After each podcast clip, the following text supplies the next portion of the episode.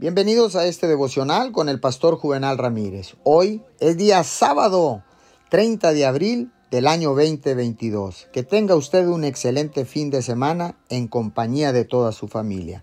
La palabra dice en primera de Pedro 4:12, Queridos hermanos, no se extrañen del fuego de la prueba que están soportando, como si fuera algo insólito.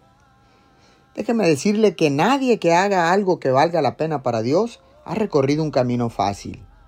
Hacer grandes cosas para Dios requiere carácter y el carácter se desarrolla al pasar las pruebas de la vida y permanecer fiel a Dios.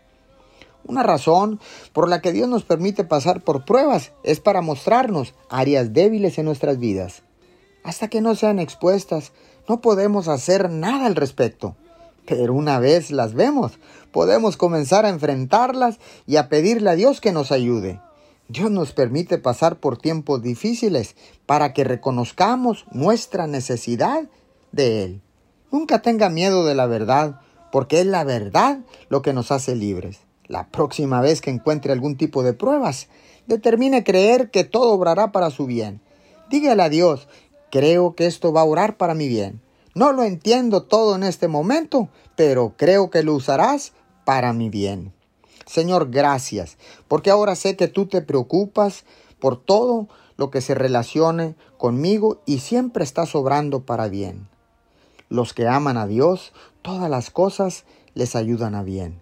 Así dice tu palabra. Te damos gracias en el nombre de Jesús. Amén y amén.